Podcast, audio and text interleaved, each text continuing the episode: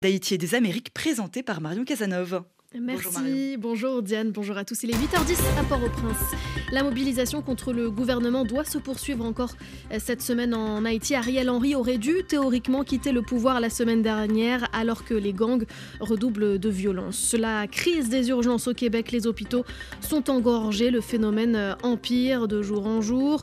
Aux États-Unis, le Super Bowl, comme chaque année, on regardait autant le terrain que le beau monde en tribune. Et puis dans le journal de l'Outre-mer, Serge Massot, on reviendra sur la grande parade du carnaval en Guadeloupe et en Martinique.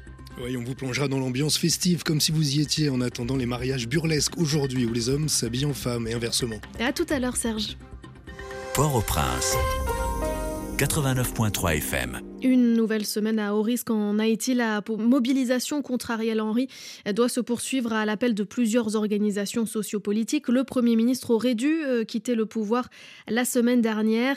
Et la violence des gangs, elle, redouble d'intensité. Le mois de janvier a été le plus violent depuis plus de deux ans, selon le Haut Commissariat de l'ONU aux droits de l'homme. Dans ce contexte, la conférence des évêques catholiques d'Haïti appelle les autorités à mettre immédiatement un terme à la souffrance du peuple. L'un des signataires de cet appel est monseigneur Jean Denisor, évêque de Hinche. Il répond aux questions d'Arim Lipold. L'évêque appelle le gouvernement à prendre ses responsabilités. Le Premier ministre, c'est lui qui a la commande, c'est lui qui est responsable euh, de tous les Haïtiens. Mais qu'est-ce qu'on constate aujourd'hui? Eh C'est euh, l'inaction du gouvernement, c'est l'incapacité de, ce gouvernement de protéger sa population. Et le, 7, depuis le 5, 6, 7 février, ben, on, assiste aussi à, un déferlement de la population dans les rues euh, pour crier leur ras-le-bol parce que la population n'en peut plus. Donc euh, aujourd'hui, et nous, l'avons euh, dit dans, le message, mais nous sommes témoins dans les dix départements du pays, dans les dix diocèses du pays, mais la souffrance qu'il y a, mais aussi le sentiment de révolte qui habite la population parce que la population en a marre. Alors, la responsabilité, aujourd'hui, qu'est-ce qu'on constate? Qu'est-ce que le Premier ministre lui-même constate? Nous, nous, pensons que le Premier ministre, il, il aime Haïti comme chaque Haïtien, mais quand on aime un pays et on voit qu'on est dans l'incapacité de résoudre le problème, de protéger son peuple, à ce moment-là, il faut au moins chercher la solution efficace, sinon de dire que devant cette situation, on n'y peut rien. Alors, quelle peut être justement cette solution efficace? La solution efficace, et, nous, au niveau de la conférence épiscopale, on l'a évoqué à plusieurs reprises dans nos différents messages, c'est de rassembler le plus de personnes possible autour d'une table. Et c'est ça, c'est ça euh, qu'il faut faire. C'est parce qu'on n'est pas dans la légalité, on n'est pas dans la légitimité, hein, on n'est pas dans, la Constitution à ce moment-là. Mais qu'est-ce que nous pouvons faire ensemble? Rassembler les élites autour d'une table. Donc les élites politiques, les élites économique, euh, la société civile. Qu'est-ce que nous devons faire dans cette situation euh, euh, de fait? Donc, il faut, il faut chercher les moyens de sorte que nous puissions revenir à la légalité, à l'organisation des élections. Mais comment arriver aux élections avec tout ce que nous avons comme gang? Mais le pays est, est, gangstérisé. Donc, comment résoudre ce problème? Alors, moi, je pense qu'aujourd'hui, euh, il faut que les Haïtiens euh, arrivent à s'asseoir autour d'une table pour trouver une solution à ce problème.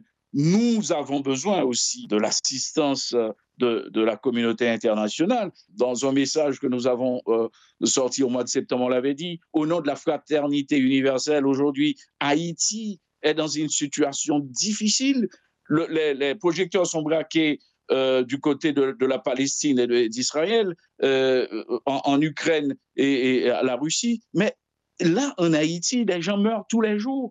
Et je parle de dizaines de morts par jour.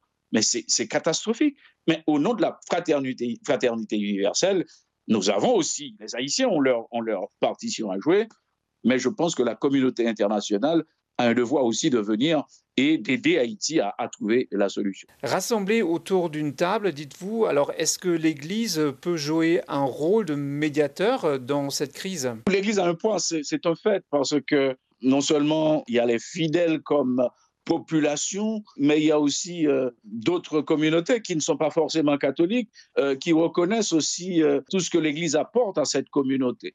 certainement, l'Église peut peser dans la situation, mais le, pays est tellement euh, gangstérisé, ce sont les armes qui parlent dans ce pays. Vous voyez, et, c'est difficile.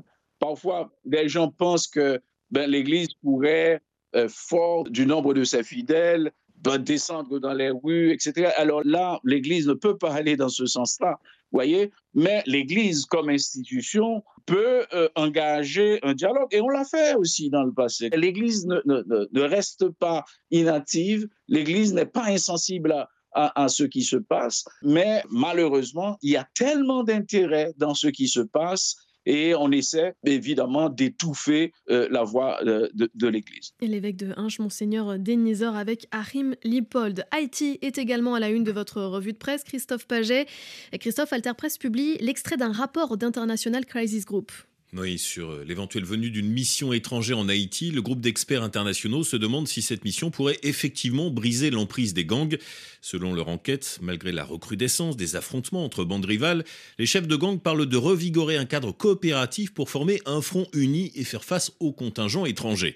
Mais dans le même temps, écrit le rapport, ils indiquent que s'ils étaient confrontés à une force qui a la capacité évidente de les dominer, ils seraient prêts à entamer des discussions sur un processus de désarmement. La société de Rome Suspend quant à elle ses activités publiques. Oui, Rome Barbancourt SA explique euh, l'avoir fait après l'incendie de plusieurs champs de canne, 8 hectares en tout, lors d'affrontements entre gangs rivaux dans la plaine du cul-de-sac, dans les zones de Terre Noire et de Blanchard et dans la commune de Cité-Soleil. Juno 7 précise que la production de Rome n'a pas été affectée, mais que la société a annoncé par précaution avoir suspendu les activités publiques de sa fondation au profit des communautés avoisinantes. Distribution d'eau traitée gratuite, centre de soins médicaux gratuits, utilisation d'aires de jeu. Euh, Haïti euh, occupé aussi avec son carnaval jour férié et chômé dès ce midi et jusqu'à mercredi inclus. On y reviendra plus tard cette semaine. RFI, las voces del mundo. Au Venezuela, à présent l'arrestation d'une avocate défenseuse des droits de l'homme, Rocio San Miguel. Elle est accusée, Christophe, d'avoir participé à un plan pour assassiner le président Maduro. C'est en tout cas ce que dit sur le réseau X le procureur général de la République, rapporte El Nacional. Le nom de Rocio San Miguel serait cité dans le complot et la tentative d'assassinat visant le président et des hauts fonctionnaires. L'avocate a été arrêtée ce vendredi alors qu'elle prenait l'avion pour se rendre à l'étranger. Une arrestation dénoncée par des ONG et des partis politiques, écrit la Prensa Diario de Rara. La persécution continue au Venezuela, titre de son côté Effecto Cocuyo. Écoutez la réaction d'Eduardo Torres, avocat défenseur des droits de l'homme, au micro d'Ubaldo Bravo. Ce sont des mascarades, des mascarades organisées par un gouvernement qui cherche à criminaliser ceux qui luttent, comme a dit l'ONU. Il y a un abus chronique de la législation antiterroriste pour poursuivre ceux qui défendent les droits. Et c'est une année électorale. Le régime, le gouvernement de Nicolas Maduro ne veut pas d'élection. Il sait que face au peuple, dans les urnes, il a perdu. Il invente quantité de choses. Et au final, si vous regardez toutes ces accusations, elles sont absurdes. L'avocat Eduardo Torres, on se rend à présent au Québec où les autorités conseillent à la population de ne pas se rendre à l'hôpital. Une recommandation étonnante et pourtant, en effet, les hôpitaux ont bien du mal à soigner leurs patients parce qu'il y en a trop. Les urgences sont engorgées et le phénomène a pris de l'ampleur ces dernières semaines. Reportage de Pascal Guéricola. Après-midi ordinaire dans un hôpital de la ville de Québec. Des dizaines de patients attendent dans une salle aux murs décrépits ou se retrouvent sur des civières dans le couloir, faute de lits disponibles ailleurs. Cette mère de famille n'en revient pas de voir des ambulanciers, eux aussi bloqués aux urgences. Ils sont arrivés avec un patient, puis vu qu'il n'y a plus de civière, ben ils peuvent pas laisser le patient assis sur une chaise, fait qu'ils restent là avec leur civière à eux, puis attendent. Fait que bienvenue en 2024. C'est fou, hein?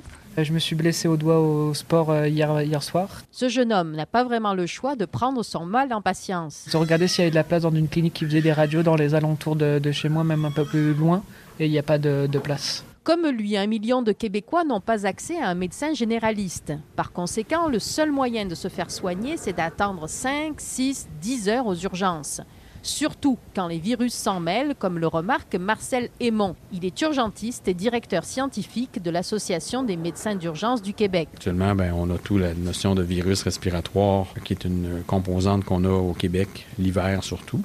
Donc, les virus respiratoires avec les conséquences qu'on peut avoir de pneumonie, euh, d'infections plus graves, viennent exacerber un peu ce phénomène qu'on a déjà euh, de euh, déficience au niveau du système. Un des, phénomènes aussi, c'est le vieillissement de la population, qui fait en sorte que les gens qui viennent dans les urgences, les gens qui se dans le système de santé, ont une panoplie de problèmes de santé qui est beaucoup plus peut-être lourde et que le système n'a peut-être pas suivi assez rapidement pour s'adapter à ce phénomène-là du vieillissement de la population en ce qui a trait aux besoins qui sont autres que juste de voir un médecin. Souvent, l'urgentiste doit garder les malades à l'hôpital simplement car les soins à domicile ne sont pas disponibles le week-end ou la nuit. Les services n'arrivent pas non plus à libérer des lits, comme l'explique le pneumologue Mathieu Simon. En dedans de 48 à 72 heures, dans la majorité des cas, les patients sont en voie de guérison. J'ai immensément de difficultés à libérer ces patients-là vers le domicile. Leur condition médicale est stabilisée, mais les ressources de prise en charge des personnes fragiles ne sont pas facilement disponibles. Elles ont souffert énormément de l'attrition du personnel dans la, période post-pandémique. Et si j'avais les ressources appropriées, il y a au moins 50% de mes patients qui pourraient quitter aujourd'hui. L'engorgement des urgences illustre le blocage du système de la santé, selon Yvan Cormier. Ce médecin retraité préconise un décloisonnement des soins par d'autres professionnels de la santé. N'importe quelle infirmière avec d'expérience ou une pharmacienne peut faire le diagnostic. L'infirmière pourrait faire le diagnostic otite aiguë et purulente et envoyer ce feuille-là au pharmacien que lui, avec le diagnostic, il sait quel médicament qu'il va prendre. Donc ça, c'est ça que j'appelle un travail d'équipe efficace. Et il n'y a pas besoin d'avoir un cours de médecine qui dure sept ans pour pouvoir dire qu'un enfant qui a l'oreille qui coule. Le gouvernement promet que la situation dans les urgences devrait s'améliorer avec l'instauration de l'agence Santé Québec. Beaucoup en doutent cependant car la gestion des hôpitaux risque d'être encore plus centralisée. Pascal Guéricola, Québec. RFI. Et la suite de votre revue de presse, Christophe Paget. Donald Trump ce samedi a menacé, s'il était réélu, de ne plus garantir la protection de l'OTAN face à la Russie. Et ce pour les pays qui, selon lui, ne dépensent pas assez pour financer l'OTAN. Les réactions sont nombreuses, la presse s'en fait l'écho ce lundi. Ces déclarations sont épouvantables et dangereuses, juge le président Biden, repris par The Hill. Nikki Haley, l'adversaire de Donald Trump pour la primaire républicaine, lui demande de ne pas se ranger du côté d'un voyou, comprenez Vladimir Poutine. Mais l'ancienne ambassadrice à l'ONU est un cas isolé, affirme le New York Times, pour qui les dirigeants du Parti républicain ont tellement pris l'habitude d'esquiver les déclarations les plus scandaleuses de M. Trump qu'ils ont rapidement écarté la dernière en date ce qui reflète, selon le quotidien, la trajectoire d'un parti que l'ancien président a largement plié à sa volonté. Aux États-Unis ce dimanche, c'était le Super Bowl, la finale du championnat de football américain. First and goal. Mahomes flings it. It's there! Et ce sont les Kansas City Chiefs qui l'ont emporté. Christophe face aux San Francisco 49ers, 49ers, pardon, 25 à 22. Oui, le Washington Post résume une soirée pour le moins stressante, remplie de gaffes, de coups de pied, de goals marqués de loin, de chocs violents et de nombreux moments où l'on pensait qu'une équipe ou l'autre avait perdu. Mais Marion, comme souvent au Super Bowl, le sport était loin d'occuper tout le terrain, il y avait aussi de la musique.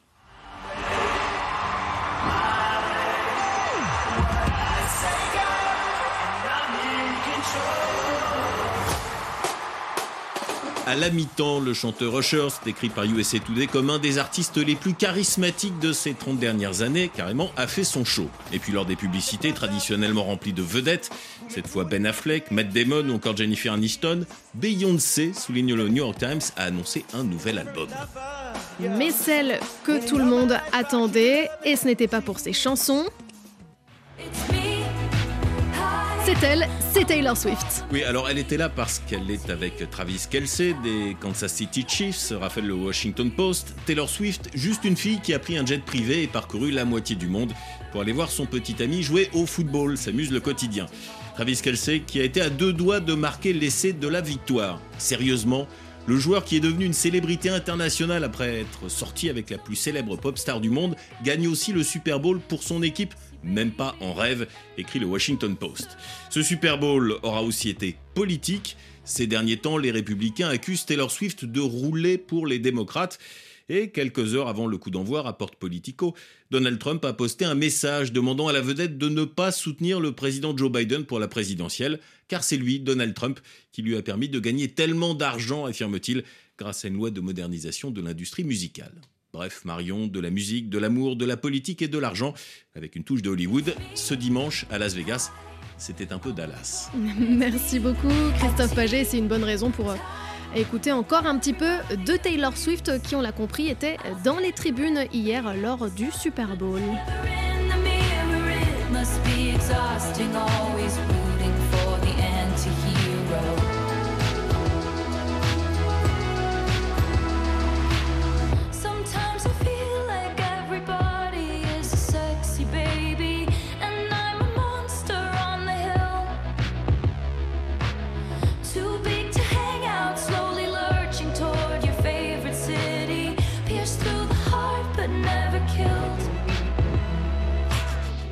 Suivre dans quelques minutes sur RFI de vive voix avec Pascal Paradou, on parlera des langues fictives, l'elfique, le klingon, ces langages que vous avez forcément entendus dans Le Seigneur des Anneaux ou encore Star Wars. Mais avant, on passe au journal de l'outre-mer.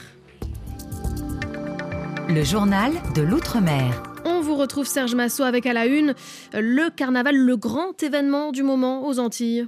Ouais, c'est un événement qui efface toute autre actualité. En Martinique, cette année, Vaval, la mascotte du carnaval, est un crocodile avec un téléphone dans une main et une carte de crédit dans l'autre. Et hier, le public a répondu présent pour la grande parade dans les rues de Fort-de-France. Ambiance au micro de Xavier Chevalier de Martinique la Première. Moi, je trouve que c'est bien chaud, c'est parfait, c'est coloré, c'est tout ce qu'on attend d'un dimanche gras. Rien à dire. Super. Ouais, c'est topissime. Là, on vient de commencer et c'est déjà génial. Donc, euh, on va continuer. Et franchement, super. L'ambiance, elle est bonne. on commence bien. Doucement, mais sûrement. Pour l'instant, ça va. Hein, c'est un peu timide, c'est le premier jour, mais ça va monter de jour en jour. L'ambiance est déjà là pour moi. Je sens que cette année, ça sera chaud. Et le programme s'annonce chargé aujourd'hui également en Guadeloupe, défilé nocturne à Saint-François, parade électrique à Basse-Terre et un peu plus tôt dans la journée, mariage burlesque à Pointe-à-Pitre. Les hommes s'habillent en femmes et inversement, une tradition remise au goût du jour par le groupe Point d'interrogation depuis deux ans et qui séduit de nouveau selon Ronnie Théophile, le leader du groupe c'est une histoire de rire, puisque le carnaval, on sait que c'est la déguision, tout doit être tourné au ridicule. Nous avons souvent des sujets d'actualité que nous traitons. Et là, cette année, on s'est dit que bon, nous avons certains ministres qui sont en poste, mais qui ne correspondent pas, selon nous, au poste qu'ils occupent. Donc, c'est à travers ce mariage burlesque que nous allons toucher un peu cette problématique que nous ressentons. Ça, c'est le regard du citoyen. On ne juge pas, mais on s'est toujours moqué de quelque chose. Voilà, c'est ce qu'on va mettre en place. Est-ce que le public euh, y adhère, euh, recommence à s'intéresser au mariage burlesque? Ah oui, nous sommes obligés de refuser du monde à tout ça. Et puis d'ici quelques temps, chercher un autre lieu, puisque les lieux deviennent trop petits. S'excuse déjà auprès du public. On ne peut pas tout faire faire rentrer tout le monde parce qu'il y a des normes de sécurité, etc. Des propos recueillis par Colette Borda de Guadeloupe la première. Et puis en Guyane, début décembre, un militaire avait été grièvement blessé par un tir d'arme à feu au dégrade Saramaka. C'est situé près du fleuve Kourou. Trois hommes, des chasseurs, viennent d'être mis en examen. Les précisions de Ludmila Lewis de Guyane la première. D'après les premiers éléments de l'enquête, les mises en cause sont nées en Guyane. Le jour de l'incident, ils étaient, je cite, en action de braconnage nocturne, sans permis de port d'armes et ont tenté d'échapper à leurs responsabilités. Interpellés et placés en garde à vue le 6 février, ils sont mis en examen et placés sous contrôle judiciaire le 8 février sur décision du juge d'instruction. Au cours des perquisitions, un véhicule, trois armes d'épaule et 145 cartouches ont été saisies. Notez que la victime, un militaire, avait fait l'objet d'une évacuation sanitaire à destination d'un hôpital de l'Hexagone en raison de la gravité de sa blessure. Ludmila Lewis de Guyane la Première. C'est la fin de ce journal des Outre-mer. Bonne journée sur RFI. Merci Serge Massot et c'est également la fin de ce journal d'Haïti et des Amériques réalisé par Hélène Avril. On se retrouve demain à la même heure, 13h10, temps universel. RFI, la sélection du mois. Okenes and Slim Kid. On a lonely road, I'm wild, I'm wild. And I don't know when I'm coming home. I've been fighting with these demons inside me. They be killing me inside on the low. Salí a mirar la luna, pero terminé mirando tus fotos. J Balvin. Flaca, siéndote sincero, yo te pienso en que lo nuestro esté roto. Oh. RFI Musique.